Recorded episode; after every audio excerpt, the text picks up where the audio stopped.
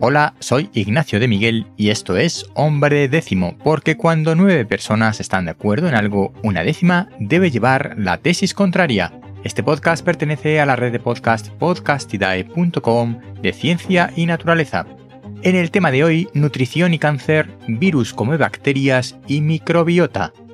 El tema de hoy gira en torno a la microbiota, pero con un par de temas colaterales que no son solo microbiota. He mencionado en otras ocasiones la utilización de virus como bacterias, los llamados virus fagos, para tratar el crecimiento excesivo de determinadas bacterias de nuestra microbiota intestinal.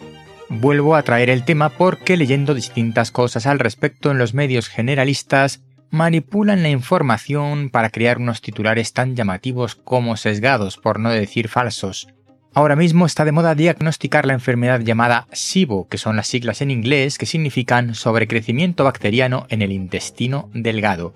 Perdón por lo de llamarlo moda, no quiero banalizar la enfermedad, pero hasta hace poco el público general no sabía que existía ni se diagnosticaba como tal.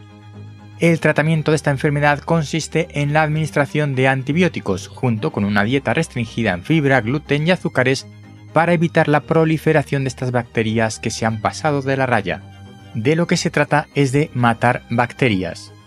¿Y si en vez de usar antibióticos que no solo matan las bacterias malas, sino también las buenas, utilizáramos virus como bacterias específicos para estas bacterias que crecen en exceso? Este tipo de terapia, ya te digo yo que acabará llegando a nosotros la utilización de estos virus fagos como bacterias. Y en realidad esta terapia ya ha llegado en cierta manera, ya que es lo que ocurre en los trasplantes de heces para regular la microbiota intestinal en trastornos intestinales graves.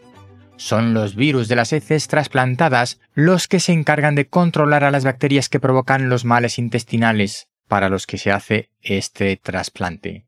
También el cáncer está relacionado con la microbiota. Una determinada microbiota ayuda a que determinadas terapias contra el cáncer aumenten su eficacia. Y no solo la microbiota, sino la nutrición en general permite una mejora en la efectividad de los tratamientos y una disminución de la toxicidad de los mismos. Es aquí donde entra el titular manipulado que da la sensación de algo que no es. Dice, en palabras de un oncólogo, a veces estropeamos la eficacia de un tratamiento contra el cáncer por una mala dieta. Como si fuéramos malos pacientes y estuviéramos haciendo lo contrario de lo que se nos dice y como si la terapia anticáncer no sirviera para nada por el hecho de tener una dieta determinada. Nada más lejos de la realidad, sino que, como digo, la eficacia de una determinada terapia, en este caso contra el cáncer, puede estar potenciada o disminuida por un tipo de nutrición, al igual que se puede mejorar o disminuir la toxicidad de dicha terapia.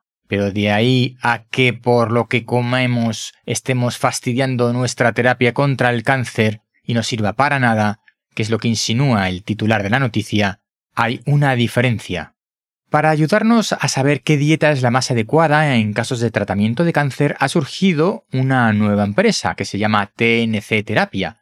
Es una empresa privada, pero cuyo algoritmo de recomendación nutricional para tratamientos de cáncer es propiedad a medias del Hospital 12 de Octubre de Madrid y el CENIO, el Centro Nacional de Investigaciones Oncológicas, organismo público. Y es aquí a donde yo quería llegar, aprovechando esta información. Una empresa con una utilidad y una aportación de valor enorme que ha surgido de proyectos de investigación públicos.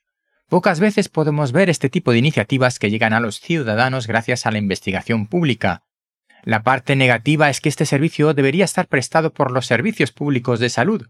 Este conocimiento, condensado en una patente, propiedad de entidades públicas, está siendo explotada comercialmente por una empresa privada. Esta empresa está formada por científicos que han sido pagados por la Administración en el desempeño de su trabajo, y por eso la patente es de entidades públicas. Pero ahora trabajan para esta empresa privada, probablemente incluso tienen los dos trabajos. Y todo gracias al dinero público y limitando el derecho de todos a tener acceso a este conocimiento. Me pregunto si un paciente de oncología puede ir al Hospital 12 de Octubre y solicitar el servicio por el que esta empresa, por la vía privada, cobra 745 euros. Hasta aquí el episodio de hoy. Recuerda suscríbete si no lo has hecho todavía en hombredécimo.com para no perderte nada. Hasta pronto.